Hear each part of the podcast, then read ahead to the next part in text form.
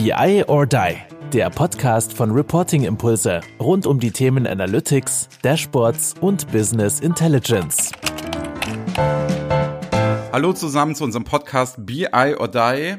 Heute bin ich besonders stolz, denn ich habe die große, große, große SAP zu Gast. Aber was viel, viel spannender ist, ist nämlich der Mensch, mit dem ich mich heute unterhalte. Wir wollen uns sowohl über den Menschen unterhalten, als auch über die SAP. Moin Mohammed, grüß dich, wie geht's dir? Hi, grüß dich Andreas, danke du, mir geht's gut, super. Wir haben gerade schon im Vorgespräch, habe ich gehört, du bist ganz schön im Stress. Was hast du denn so den ganzen Tag gemacht? Ja, ich, ich meine heute, heute, ich meine diese Woche ist so ein bisschen äh, Webinar. Ähm, Marathon, sage ich. Und wir haben natürlich einmal bei uns intern, müssen wir natürlich den Vertrieb ein bisschen enablen, ne, dass die auch sehen, welche Innovationen wir wir rausbringen und wie können sie natürlich den Use Case auch beim Kunden erzählen. Aber auf der anderen Seite natürlich haben wir ähm, auch Kundenwebinare heute Morgen gehabt, ähm, gerade für BW-Kunden. Ähm, wo geht die Reise hin? Was können sie zusätzlich mit unseren Lösungen machen? Welche Optionen haben sie in der Cloud oder aber auch in Premise? Ne?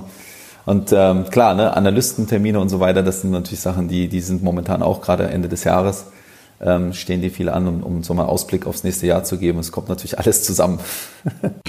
Sehr gut, so ist es ab und zu mal. Ne? Du sagst, du machst da so Webinare, aber das wird dir nicht dein Hauptjob sein. Was machst genau. du denn eigentlich bei der SAP? Ja, also ich leite den Bereich Produktmanagement und Strategy. Strategy ist unter anderem auch Solution Management bei uns. Das heißt also, ich bin verantwortlich für die gesamte Priorisierung im Bereich Data Warehouse. Also Data Warehouse ist bei uns ähm, zum Beispiel das ganze BW-Thema, aber mhm. auch die, die neue Lösung Data Warehouse Cloud, die schon seit jetzt über ein Jahr auf dem Markt ist. Also Produktmanagement auf der Seite, Priorisierung für Entwicklung, ähm, welche Features werden, ähm, werden priorisiert, wo wollen wir hin mit dem Produkt. Was ist sehr spannend, das ist natürlich auch sehr technisch. Auf der anderen Seite aber das Thema Strategie, Solution Management, wie ist das Go-to-Market? Ne? Ich möchte ein Produkt in den Markt bringen, was sind die, was sind die Marktsegmente, in welchen Markt möchte ich rein? Betrachte ich eher den Markt oder betrachte ich eher eine, einen SAP-Kunden und seine Landschaft? Ne? Das ist immer sehr spannend. Mhm. Macht man was für den Markt oder geht man in eine bestimmte Industrie? Oder sagt man sich, man guckt sich, äh, äh, man redet eher von SAP und nicht SAP-Kunden. Nicht SAP-Kunden sind Kunden, die äh, ganz stark noch gar keine SAP-Investition haben, sagen, gehen wir da rein mit der Lösung, passt die Lösung dort eher rein? Das sind so, so Sachen, die wir im Bereich Go-to-Market machen. Da gehört natürlich das ganze Thema Pricing dazu. Wie ist die Preisgestaltung? Ist die competitive? Was machen andere Anbieter?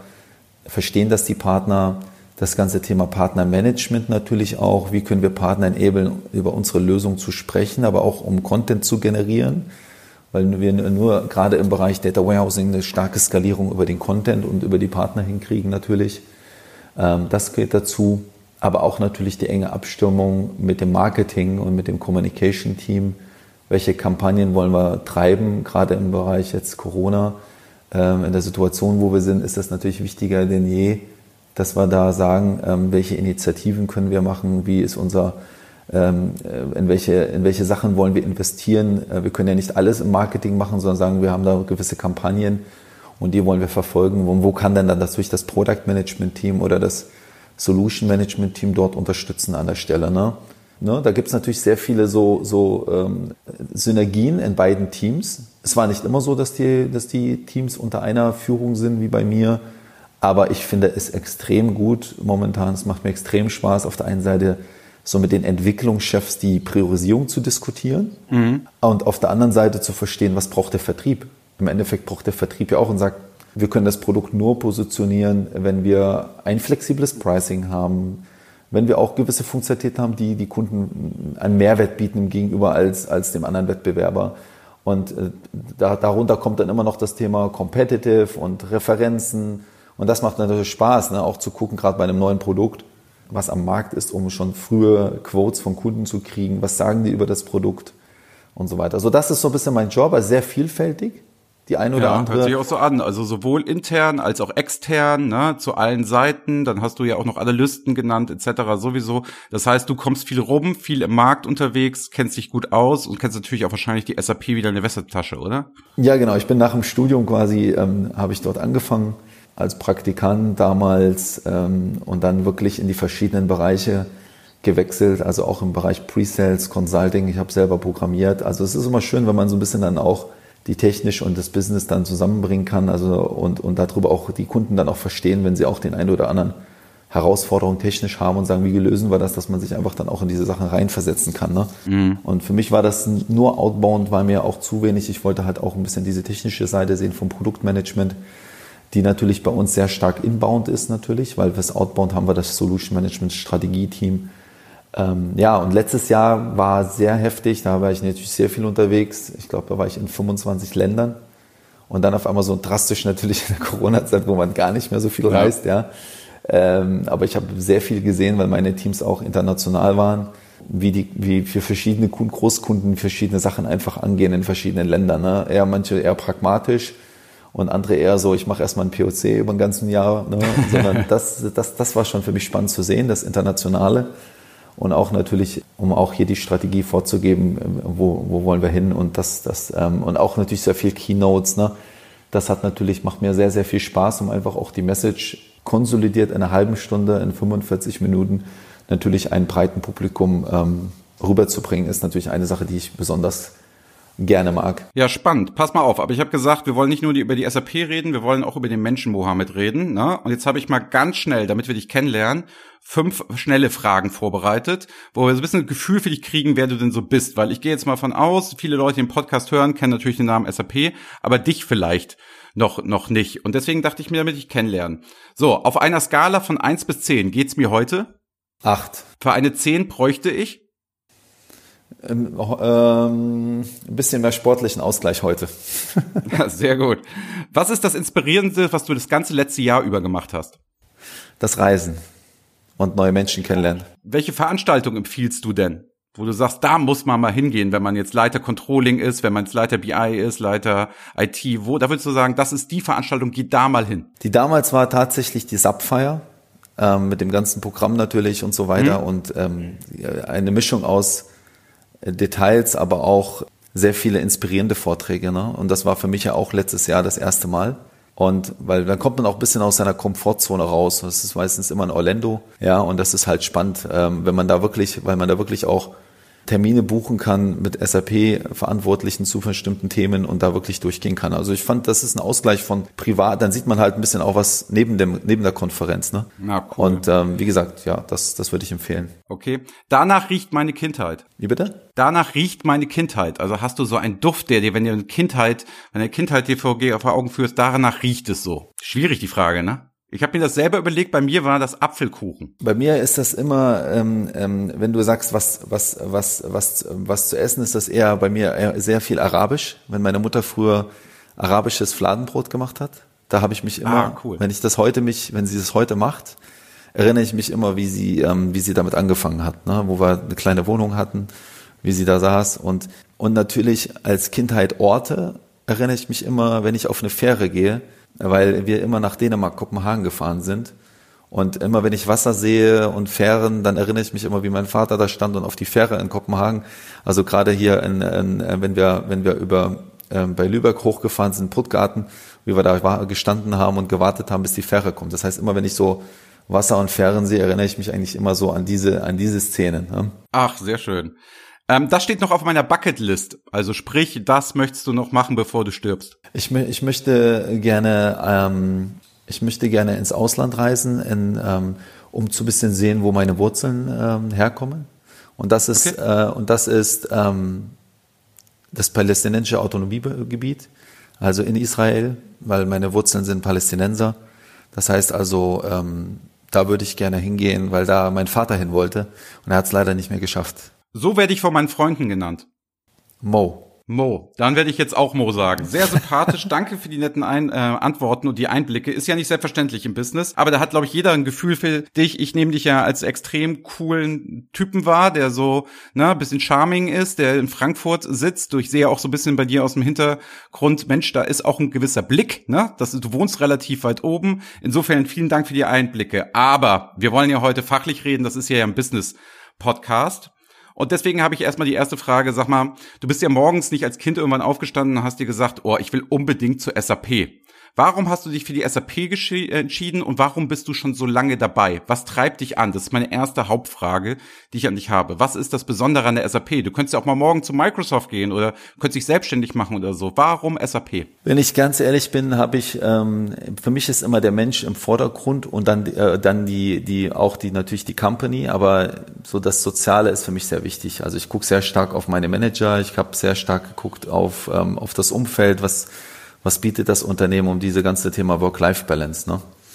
Ähm, und damals, wo ich mich bei der SAP entschieden habe, bin ich, ähm, das war, wir haben eine, eine Exkursion gemacht und und alle haben sich gleich geduzt bei der SAP in Waldorf, ja. Und da kam ein Entwicklungschef, der kam da mit Jeans und mit, mit so lockerem Hemd und hat erzählt, wie er seine Development-Organisation leitet und dachte ich mir, okay, wow. Und es war einfach ein sehr, sehr cooles, lockeres Verhältnis. Also, und diese Struktur, so bin ich auch als Mensch, dass ich auf sehr viele Leute so privat auch zugehe und gerne neue Leute kennenlerne. Und so bin ich halt auch im Unternehmen. Und wenn das Unternehmen das auch so unterstützt, dieses, dieses offene, diese offene Kultur, wo, wo, wo man nicht jeden sitzen muss, dann, dann gefällt mir das auch. Und das war damals so ausschlaggebend, wo ich das alles gesehen habe, was sie auch als äh, für Studenten äh, geboten haben, diese ganzen Onboarding-Programme. Und ähm, man, man hat ja auch als Student, äh, sage ich mal, auch nicht so viel Geld, dass man sagt, hey, diese ganzen sozialen Leistungen, die man dort schon bekommen hat, da hat man einfach weniger Kopfschmerzen gehabt. Ne? Weil ich komme auch aus einem normalen Elternhaus, also mein Vater war Bauarbeiter und so, ne, man musste, BAföG war, aber beim Praktikum wieder nicht. Das war also damals alles nicht ganz einfach. Und da habe ich gesagt, die SAP war für mich so ein, so ein offenes Unternehmen und, ähm, und alleine das Vorstellungsgespräch ist auch so locker gewesen damals. Das war der Global BI-Leiter intern und der hat dann mich auch gleich geduzt im Vorstellungsgespräch und, und hat gesagt, was kannst du denn und kannst du dir das vorstellen und, ne, und äh, das, das war für mich, das war schon für mich so ein Indiz, das ist ein cooler, cooler Laden. Dann habe ich dann angefangen und ähm, so hat sich das eigentlich äh, weitergemacht. Wenn ich überlege, warum sollte ich zu einem anderen Unternehmen gehen, wenn ich mich wohlfühle? Im, im Gegenteil sage ich mir, ich renne auch nicht hinter ähm, gewisse, ich da kriege ich jetzt mehr Geld oder so, sondern für mich ist sehr wichtig, ich komme mit den Menschen klar, mit dem Manager, weil das Schlimmste, was mir passieren würde, wäre, ich wechsle zu einem Unternehmen und da kriege ich vielleicht die ein oder andere Euro mehr und hat vielleicht das Umfeld gefällt mir nicht. Das wäre für mich viel, viel schlimmer, ja. Und ähm, deswegen möchte ich das auch nicht, äh, weil ich bin ja zufrieden mit dem Umfeld. Von daher gab es für mich nie eine eine Intention zu wechseln. Auch schön. Na, das ist doch schön, wenn man so über seinen Arbeitgeber redet. Hervorragend. Frage, Frage Nummer zwei. Gehen wir hier mal in Medias Res. Also, da ist die Frage, ich bin jetzt langjähriger SAP-Kunde, ne? Hab das schon alles, mach das alles, es ist alles on-premise. Jetzt laufen da diverse Berater draußen rum und reden über die Cloud. Ich bin überall auf Veranstaltungen, es heißt Cloud. So, was wären denn so die wichtigsten Dinge, wo du sagst, damit sollte der Kunde sich beschäftigen, wenn er jetzt mit seiner SAP in die Cloud will oder noch nicht SAP-Kunde ist und jetzt überlegt, vielleicht auch in die Cloud mit der SAP zu gehen? Was sind da so die wesentlichen Dinge, wo du sagst, hey Leute, das müsst ihr euch überlegen, das ist wichtig, das braucht ihr, das sind wichtige Dinge, dass die ihr euch klar werden müsst und da kriegt ihr auch Informationen her. Ja, ich sag mal so, einfach, es wird natürlich viel über Cloud geredet ne, und die Kunden gehen in die Cloud, aber am Ende des Tages muss ich natürlich auch eine, es, man hat den wirtschaftlichen Faktor in der Cloud, wann rentiert sich das für mich an einem gewissen Zeitpunkt, ne? ich habe ja nicht unbedingt gleich am Anfang eine Erkenntnis, also eine Einsparung, sage ich mal, von den Kosten, habe ich das richtige Personal, um eine On-Premise-Lösung weiterzuführen? Äh, will ich in die Cloud gehen, weil ich einfach neue Use Cases finden will? Das ist für mich immer das Wichtige. Ich gehe ja in die Cloud, weil ich sage, ich kann wahrscheinlich was nicht machen oder schneller machen, was ich vorher nicht tun konnte. Es, also nur in die Cloud zu gehen, um, um, um, um jetzt dabei zu sein, bringt halt auch nichts, sondern wir sehen, gerade im Bereich Data und Analytics, da gibt es Gründe, warum Kunden in die Cloud gehen, weil die sagen, ich komme erstmal von meiner On-Premise-Landschaft nicht weg, aber ich will in die Cloud gehen und mache schon mal einen ersten Schritt. Und da ist natürlich Data Analytics immer ein einfaches Spiel. Ich gehe da nicht sofort in die operativen Prozesse rein, sondern sage, ich möchte einfach so eine hybride Cloud machen erstmal, um zu sagen, ich möchte auch nichts abschalten, sondern ich, ich verlage einfach gewisse neue Funktionalität in die Cloud, um sofort einen Nutzen zu haben. Das heißt also, gerade würde ich den Kunden empfehlen, diese ganzen Trial-Programme sich anzuschauen, die wir auch haben bei der SAP, da kann man relativ flexibel die, die Software nutzen und kann die auch gewisserweise auch verlängern, dass man einfach äh, Sachen testen kann. Und wenn ich diese neuen Use Cases mir anschaue, dann ist dem Business natürlich auch sehr schnell klar oder, oder auch, muss nicht nur, also auch der IT, okay, da habe ich relativ schnell, und da ist das Thema Onboarding, was ich immer sehr gerne nutze, das Wort, das Onboarding ist einfach viel schneller. Also habe ich, wenn ich einen Zeitdruck habe, irgendwas zu liefern, KPIs, Berichte, Reports und so weiter, dann, dann das, das Onboarding geht ja hinher mit einem Softwarekauf. Und da will ich, da habe ich natürlich auch damals im On-Premise sehr viele Maßnahmen machen müssen. Ich muss mit IT reden, ich muss das genehmigen, ah, Datenbank, ah, hier läuft das, hier Client. Dann sind erstmal vier Wochen rum oder noch länger bei einem Konzern, wo man überhaupt erstmal das Approval kriegt. Und das ist bei der Cloud natürlich anders. Ja, das ist ähm, wie Startups Unternehmen, die wollen sofort eine eine, ein System zur Verfügung haben. Wenn ich ein Startup heute nehme und die auf mir auf der HANA was entwickeln wollen in der Cloud, da muss das System innerhalb von einem Tag da sein. Ansonsten haben die keinen Bock, da überhaupt eine Applikation drauf zu machen. Das heißt also, Time to Value ist hier sehr, sehr wichtig und ähm, der Use Case, die Kostenbetrachtung natürlich, habe ich neue Länder, die dazugekommen sind, wo ich nicht schnell ein On-Premise hinstellen kann, sondern da ist der Mehrwert am größten. Ich kam gerade aus dem Call mit einem Kunden, der genau ähm, für USA quasi eine Reporting-Lösung gesucht hat und sagt, hey super, die kann ich relativ schnell jetzt an die Cloud anschließen, einfach ohne dass ich dort viele Installationen einfach mache.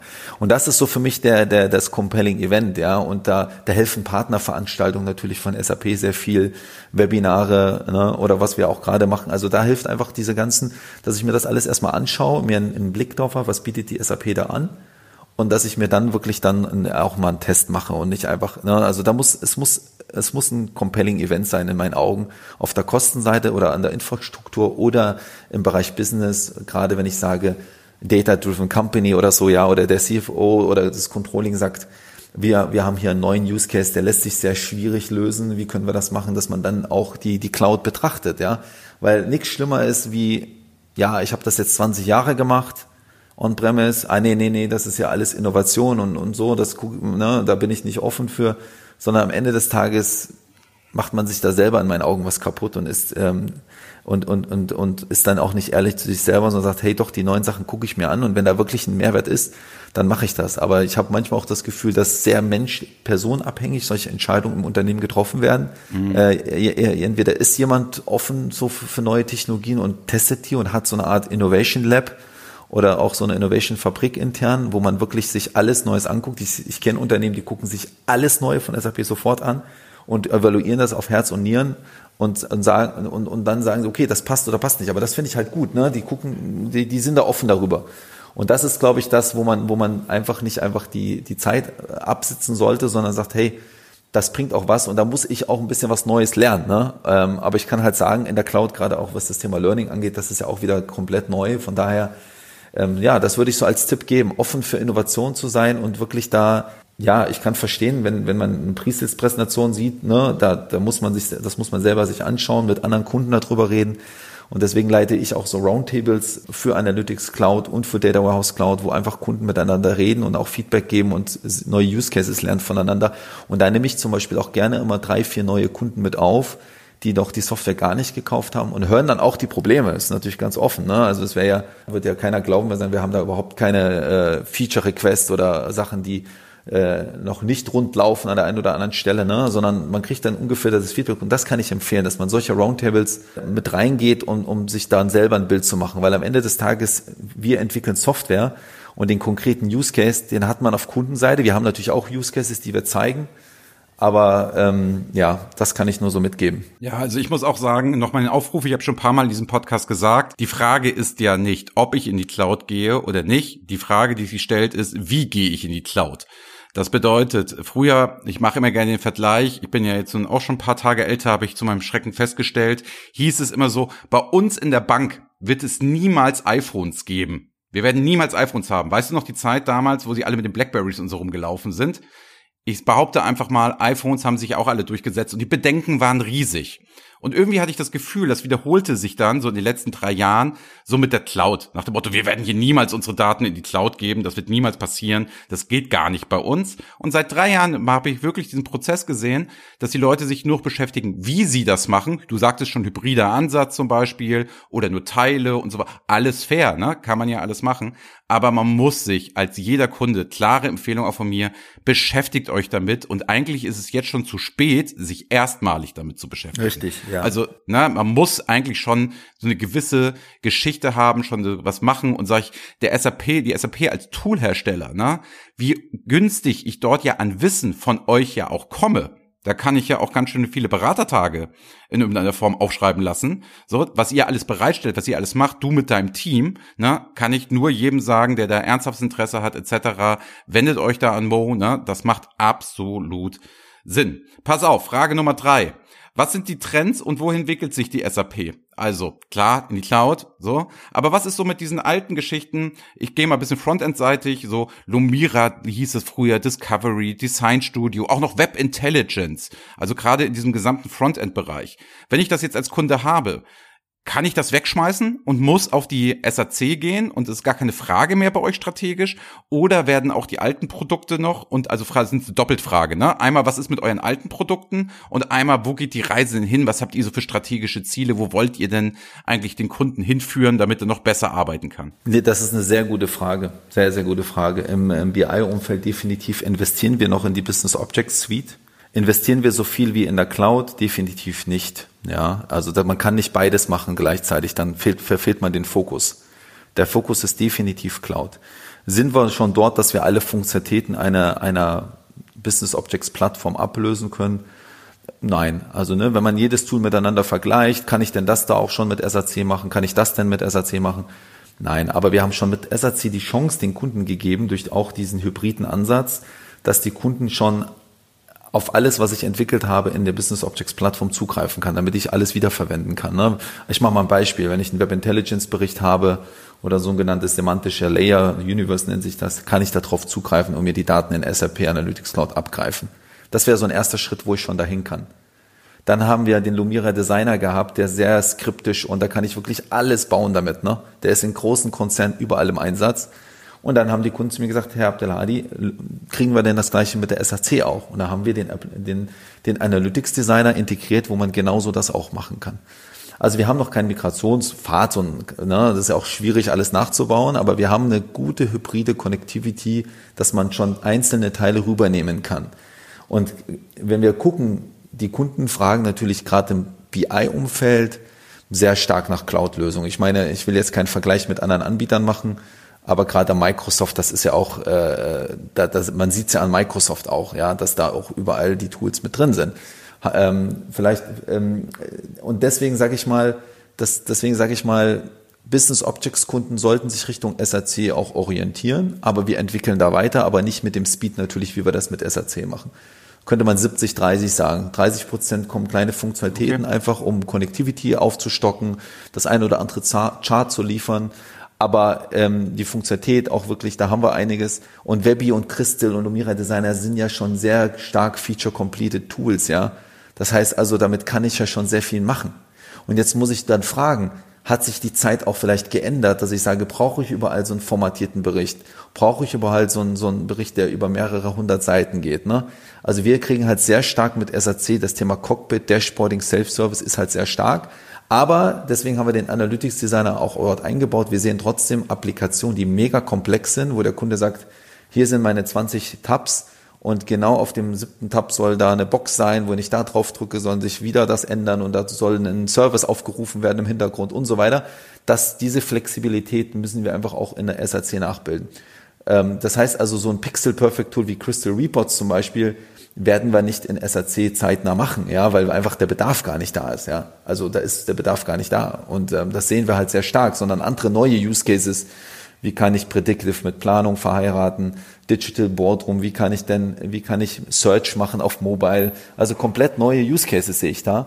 Und ähm, ja, und das heißt also Hybrid dass man sagt, kann ich auf die Daten zugreifen heute? Ja, Hybrid geht. Ich kann mich mit der Bobjet-Plattform verwenden, um einfach die, mein Investment wieder zu nutzen und um neue Berichte direkt schon in SAC zu bauen. Und viele Kunden nutzen das auch als Housekeeping und sagen, wir wissen gar nicht, die 1000 Berichte, die wir in Bobjet haben, vielleicht brauchen wir nur 50 davon und die 50 wollen wir in SAC in einer neuen, modernen und coolen Art darstellen. Ja, es ist ja das, was ich auch immer sage. Ne? Es ist ja jetzt die Chance mit der SAC. Ich war vielleicht mit meinem BO auch völlig zufrieden und so, aber jetzt nochmal neu zu denken, anzugreifen, gerade mit dem Toolwechsel, gerade diese Self-Service-Strategie, weil SAC, unter uns gesprochen, ist halt ein Tool, das können die Fachabteilungen auch selber mit Know-how bedienen Richtig. und selber Dinge machen. Das ging früher nicht. Also auf dem Blatt Papier und wie SAP es so vertrieblich gemacht hat, schon, sage ich mal. Aber wenn man da mal ein bisschen komplexere Anwendungen gebaut hat, in den alten Anwendung in der BO unterwegs war, ey, da braucht die schon ein paar Tech Techies so, ne? Das Scripting ja. hat mich total genervt, so. Ja, also, ja, das, das war nicht für das. mich, ne? Deswegen würde ich das keinem Kunden in der heutigen Zeit mehr empfehlen, zu sagen, ey, setz auf die alte Technologie. Jetzt ist time to movement, so. Jetzt mach was Neues und nutz die ganze Stärke, setz dein Reporting neu auf, etc. Das heißt ja nicht, dass da du alte, alles alte wegschmeißen sollst, Nein. sondern einfach mal neu denken, anpassen, die neuen Features und es gehen ja auch Dinge, ne, in der SAC, kinderleicht, die früher mit sehr großem Aufwand verbunden waren. Deswegen ist das jetzt genau der Moment. Hundertprozentig. Also Neukunden, die noch nicht Business Objects haben, ist die ganz klare Empfehlung, auf SAP Analytics Cloud zu gehen. Vorhandene Business Objects Kunden können den hybriden Weg erstmal nutzen und können so eine genannte ähm, auch Cloud Extension Policy nehmen, um quasi User vielleicht runterzunehmen, um die Wartung einzusparen und da mit dem Geld quasi SAC User zu kaufen. Da gibt es Modelle, wo man sagt, ich nehme Last runter, User runter von Business Objects, pack die in SAC und kann mit dem Geld quasi mit einem kleinen Faktor obendrauf, kann schon SAC-User von der SAP bekommen. Das ist quasi wie so ein kleiner Tausch mit einem gewissen kleinen Aufpreis. Und wie du sagst, also wir haben ja Analytics Cloud nicht entwickelt, weil wir sagen, wir wollen jetzt nur, nur ein schickes neues Frontend haben. Für uns war der Cloud-Fokus erstmal da.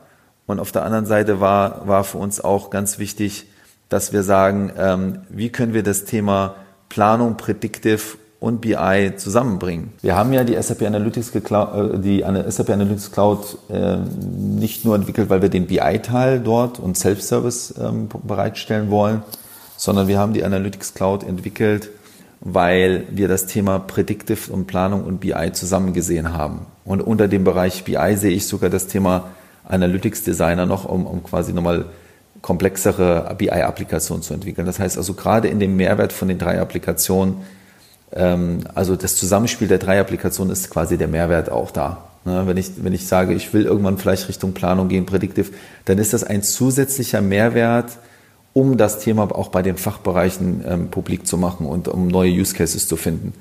Ne, und für uns jetzt ein Trendthema, weil du über Trendthemen und so geredet hast, ist der Bereich Predictive Planung. Ja, also wie kann ich mit Planung durch, also wie kann ich durch Predictive die Planung noch verbessern, um Vorhersagen zu treffen für die Planung? Das ist ein Riesenthema bei uns. Und wenn wir uns so Kunden wie Kercher anschauen, die zum Beispiel mit SAC Planung ähm, ähm, sehr erfolgreich unterwegs sind, die gucken sich natürlich alle solche Themen an. Ne? Wie kann ich jetzt noch mehr Dashboards entwickeln und Predictive mit reinnehmen und die anderen Funktionalitäten noch mehr nutzen? Aber das ist das Schöne, dass man, dass da, dass wir Kunden haben, die kommen aus einem Planungsprozess oder die haben die Analytics Cloud für die Planung gekauft und dann sagen sie, ja, jetzt will ich aber Mobile ausrollen und so weiter. Ne? Oder ich habe dann noch andere Szenarien. Und eins der Themen, wo wir gesagt haben, da müssen wir offener werden, ist dieses ganze Thema Cataloging. Ne? Und ähm, das haben wir bei der Analytics Cloud integriert, kostenlos, also ein Katalog, wo man auch Power BI, Tableau und andere Tools einbinden kann, um quasi für den Endanwender eine Sicht auf die Reports zu haben. Und ähm, das ist für mich ein extrem spannendes äh, Thema, weil wir haben Kunden, die wirklich den Analytics-Katalog nutzen oder die haben die Analytics Cloud gekauft, nur wegen dieser Funktionalität, weil die sagen, wir haben überhaupt keine Sicht, was haben wir alles für, für Reports innerhalb des Unternehmens? SAP, Non-SAP, wie ich das alles zusammen?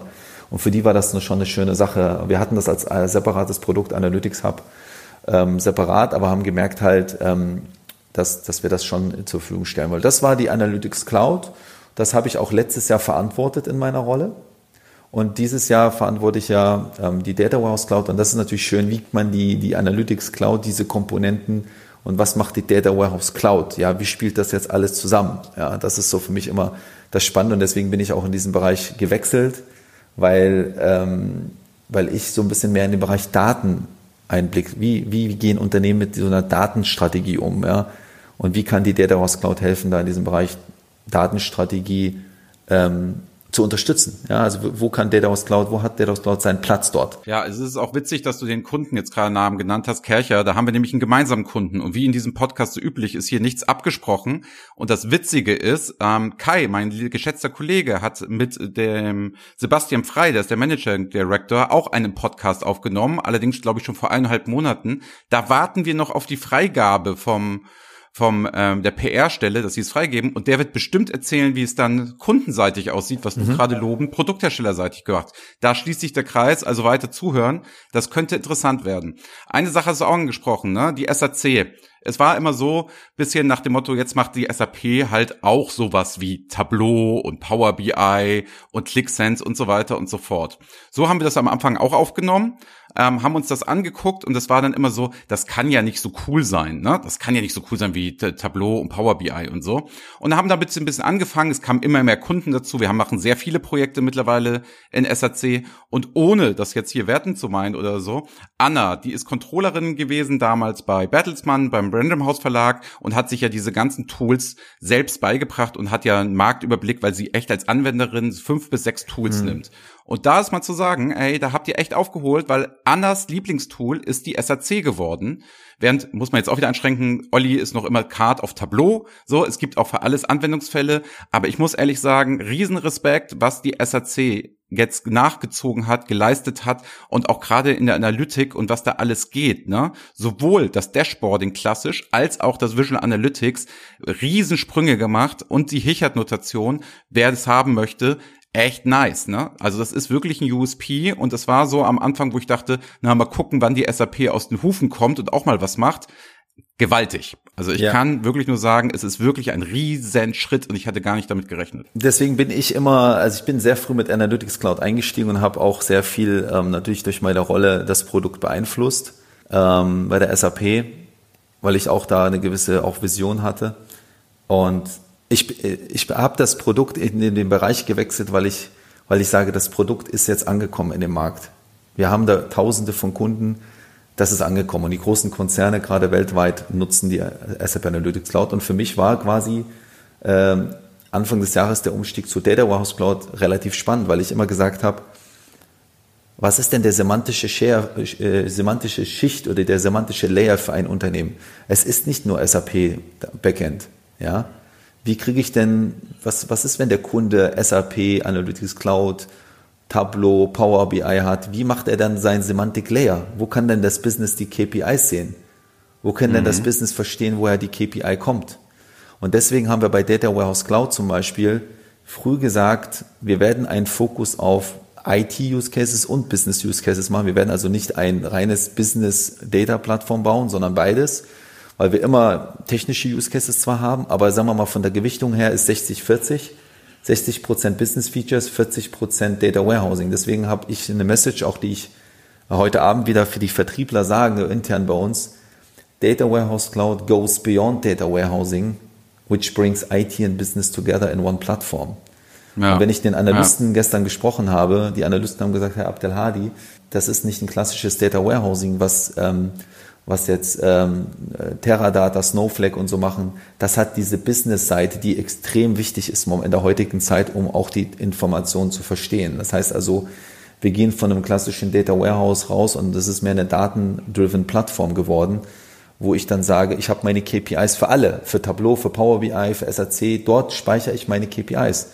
Und ich möchte dieses Thema so groß machen nächstes Jahr, dass ich ein komplettes Framework dort habe und nur noch mit CFOs über eine Datenplattform spreche, weil im Endeffekt, die wollen sehen, SAC, Planung, Hichert, genau was du sagst, aber auch eine tiefe, eine Stufe tiefer und zu sagen, verstehen wir denn, wo die KPIs herkommen? Wie werden die berechnet?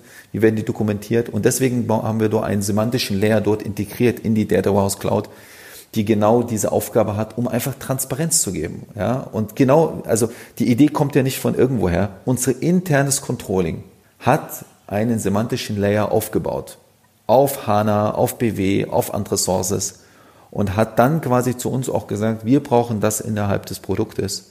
Und wir haben diese Komponente genommen, sie hieß auch damals äh, Cloud for Semantics, und haben dort das gerade reingenommen. Und die großen Konzerne, auch PwC und so weiter, schauen sich das gerade an. Wir sind da mitten in der Beta-Programm drinne und schauen sich an, wie können wir das intern auch bei uns zur Verfügung stellen. Weil das ist am Ende des Tages, sage ich mal, das nächste Level, was über BI hinausgeht und sagen eine Stufe runter. Was ist denn meine semantische Schicht? Ja, ich habe hier so viele Sourcen, habe ich überhaupt da noch einen Überblick? Und ähm, das war auch der Grund, wenn wir ganz offen sind, warum auch viele Kunden aus dem BW heraus Daten auch exportiert haben in ClickView und andere rein, weil die einfach sagen, da baue ich mir meine eigene Datenwelt nochmal auf. Und jetzt ist das Thema anders. Jetzt hat SAP eine Data Warehouse Cloud Lösung, wo man den semantischen Layer oder diese Data Marts aufbaut.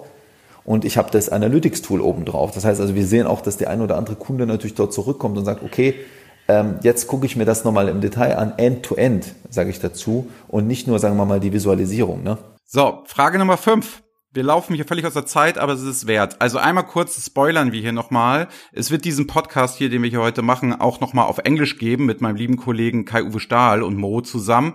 Da wird es dann eher auch um die Themen gehen, Backend-seitig nenne ich sie mal. Wir waren ja jetzt sehr frontendlastig, ja. dass wir da nochmal ein bisschen über das Backend gehen. Dann liefern die den Service nochmal auf Englisch, weil Reporting-Impulse, BI und DI geht nämlich jetzt auch auf, als Englisch an Start. Da wiederholen wir das, aber sehr ihr hört jetzt nicht dasselbe nochmal, aber hört da bitte auch rein. Das wird super werden werden, dann habt ihr da noch mal einen tieferen Einblick. Was mir noch mal wichtig ist, ne, ist wirklich eine Geschichte, es gab damals Frage Nummer fünf, es gab damals oder gibt es heute noch dieses Boardroom, also sprich, ne, diese riesen ja. Fernseher, sowieso etc.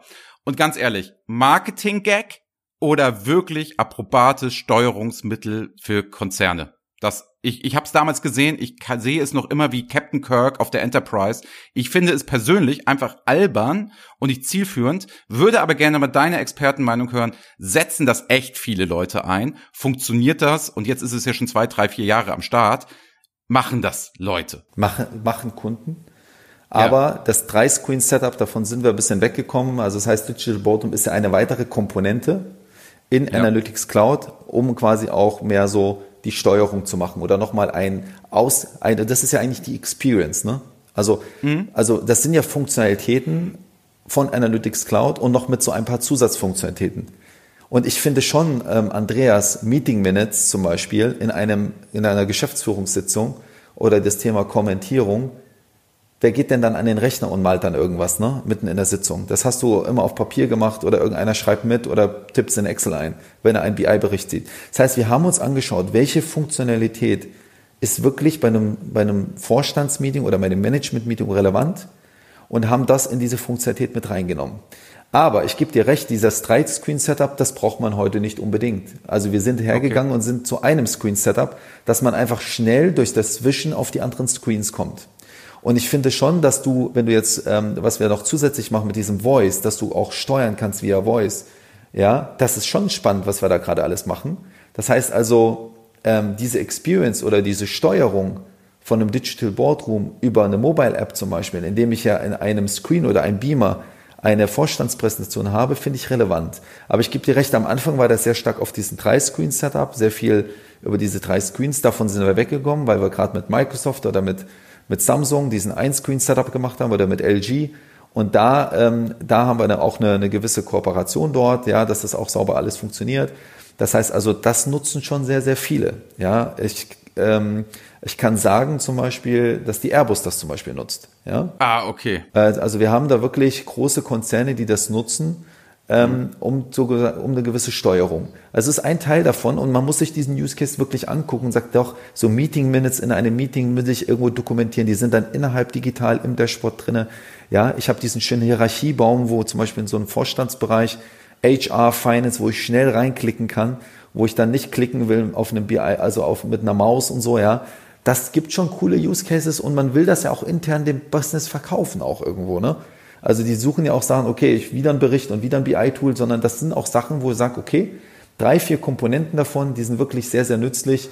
Aber man muss sich das, wie du sagst, eng und ich glaube, da kann man auch hier enger zusammenarbeiten, Andreas, mit dir, um zu gucken, wie könnte, wie könnten da diese, diese, wie könnten die Funktionalitäten wirklich dann einen gewissen Mehrwert bringen und nicht einfach, ähm, dass ich jetzt einfach nur per Touch was bediene, weil das bringt natürlich gar nichts, sondern ich will da, ich muss diese zusätzlichen Touch Funktionalitäten, die ich so an einem Rechner nicht habe und mir nichts bringen würde, in einer großen Masse äh, nutzen können. Genau, ich habe das ja mit Absicht polemisch ne, ja. ähm, formuliert, um mal ein bisschen rauszuhören. Ich finde es ja marketingmäßig erstmal schlau, es macht ja erstmal Eindruck so. Ich finde es ja auch immer gut, wenn die Leute sich mehr mit Reports beschäftigen, wenn dann Touch dazu führt, dass die Leute sich mehr mit Zahlen und Daten Richtig. auseinandersetzen und dadurch data-driven werden. Völlig fair. Ne? Passt, ne? ja. Nur es, es wirkt halt im ersten Moment, aber das finde ich auch gut, nicht mehr alles komplett fertig machen und zu Ende denken etc., sondern einfach damit auch mal in den Markt gehen, von dem Kunden zu lernen, es anzupassen, von drei Screens auf ein Screen, dann eher mehr auf die Kommentierung so. Super vorgehen. Also ich will es eher loben nach dem, nach dem Motto, und es ist reiner Zufall. Ich habe halt nur zufällig keinen Kunden, der das im Einsatz hat. Vielleicht berate ich ja auch falsch und sag nicht, guck dir das mal an. Deswegen auch die Frage, Mo, pass auf, wenn jetzt Folgendes passiert, man hört jetzt unsere Folge, wir haben ja viele Endanwender, so, darf man sich bei dir bei LinkedIn melden oder muss ich jetzt über meinen normalen SAP-Vertriebler gehen oder darf ich dir auch mal schreiben, was fragen, was strategisches, weil man hört hier raus, hier kriege ich ja eine ehrliche, fundierte Meinung und hier wird nicht alles nur rosa gezeichnet, hier geht es nicht nur um Verkaufen, hier geht es auch um Inhalte, so, darf man dir auf LinkedIn oder Sing oder wie die ganzen Plattformen heißen, auch mal schreiben und mal eine kurze Frage stellen? Natürlich, Andreas, ähm, also ich bin bin mittlerweile auf Instagram vertreten, ich bin auf LinkedIn, ich bin überall vertreten. Ich freue mich immer, wenn, wenn mich Leute anschreiben und mir Fragen stellen. Ähm, und ich bin jemand, ich bin verantwortlich, das, ich verantworte das Produkt und habe auch die Analytics Cloud verantwortet. Und für mich ist es immer äh, man, man sieht sich immer zweimal im Leben, ja. Das heißt also, die Kunden die über Jahre schätzen meine offene und direkte Art und ich sage direkt, ob was geht und nicht geht oder wo wollen wir hin mit dem Produkt. Von daher liebend gerne und äh, mein Team ist auch da, um, um, um auch gerne technische, tiefe Fragen, die ich vielleicht nicht beantworten kann, zu beantworten. Hier hast du und die Leute, die Community, die diesen Podcast hören, wirklich einen vollen Support von meiner Seite. Schön. So, folgendes noch mal ein bisschen Eigenwerbung. Am 5. November wird Mo beim TDV Roundtable Berlin, den wir komplett digital abhalten werden, kann man sich gerne anmelden. Die ersten 250 Teilnehmer können sich dann über Teams einwählen und auch live Fragen stellen. Deswegen lohnt sich eine schnelle Anmeldung. Der Rest wird es dann im Livestream begutachten können. Da wird man aber allerdings keine Fragen stellen können. Deswegen schnell anmelden. Mo wird da einen 10 Minuten Impulsvortrag geben zur Strategie der SAP. Und es geht um das Thema ne, DWH in der Cloud. Vertreten ist noch jemand, der die Keynote hält vom Gesundheitsministerium. Da freue ich mich sehr drauf. Ein Endanwender von L'Oreal ist dabei. Und es ist noch Exasol dabei, damit wir auch ein bisschen Herstellerneutralität haben und die geben alle eine Quick-Impulse und machen danach ein Panel mit mir und Pandata zusammen, wo wir sagen, die Sort Leader werden mal diskutieren, wie sehen sie das, wie machen sie das, wie sieht das so aus und da haben wir, glaube ich, alle Sichten zusammen an einem Tisch. Das wird hochgradig spannend. Ich freue mich sehr, dass du dazu gesagt hast. Ich halte das alles nicht für selbstverständlich, dass die große SAP mit uns kleiner Klitsche Reporting-Impulse solche Dinge macht. Ich finde es wirklich toll. Also es ist eine große Ehre für uns, um das auch mal zu sagen. Der Termin ist der 5. November. Unbedingt merken. Und ansonsten würde ich sagen, ey, es hat Spaß gemacht. Ich freue mich schon auf den Podcast mit dir und Kai zusammen, der dann auf Englisch ist. Und da, so würde ich sagen, ich würde mal Tschüss sagen, Tschüss aus Hamburg in dem Moment. Und jetzt hast du die Möglichkeit, die letzten Worte des Podcasts, die letzten Sätze, die gehören komplett dir. Du darfst sagen, was immer du möchtest. Du kannst hemmungslos Werbung machen, du kannst was Privates erzählen, du kannst tun und lassen, was du möchtest. Sie gehören einfach dir. Tschüss aus Hamburg. Ich, ich danke dir, ich danke dir, Andreas. Also mir, machen, mir machen so, so Podcasts ja enorm Spaß, weil man einfach auch ähm, äh, die private Seite hat und die, und die berufliche Seite. Und ich glaube, am Ende des Tages sind wir alle in einem Boot. Wir wollen, wir wollen, ähm, wir wollen Spaß an der Arbeit haben, wir wollen Spaß an den Themen haben. Und ich glaube, das hat man auch gemerkt, dass ähm, das Thema Analytics und, und, und Data Warehousing für mich unheimlich Spaß macht. Und äh, wenn, äh, wenn, wenn, wenn ihr persönlich mit mir sprechen wollt, wie gesagt, ich bin, ich bin sehr umtriebig und sehr offen, auch gerne mal, äh, hab nichts zu verbergen. Und ähm, ja, ich finde es, finde es sehr schön. Und eine, eine, eine Sache, eine Sache, die, die mir besonders vom Herzen ist, dass man hoffentlich sich dann auch mal persönlich wieder sieht, weil äh, digital ist immer gut, aber ich sag mal, der persönliche Kontakt äh, beim Essen, den einen oder anderen Witz und auch mal über das Private zu sprechen, ist natürlich immer, immer, das, das ist immer, immer am coolsten, würde ich sagen. Ne? Dann melde ich mich, wenn ich in Frankfurt bin. So, Auf tschüss jeden Fall. zusammen. You are my guest, Andreas. Sehr gut, bis dann. Ciao. Jo, ciao, ciao. Das war BI or Die, der Podcast von Reporting Impulse. Danke, dass ihr auch diesmal wieder mit dabei wart. Wenn es euch gefallen hat, dann hinterlasst uns doch eine gute Bewertung und abonniert den Podcast, um keine weitere Folge zu verpassen. Bis zum nächsten Mal.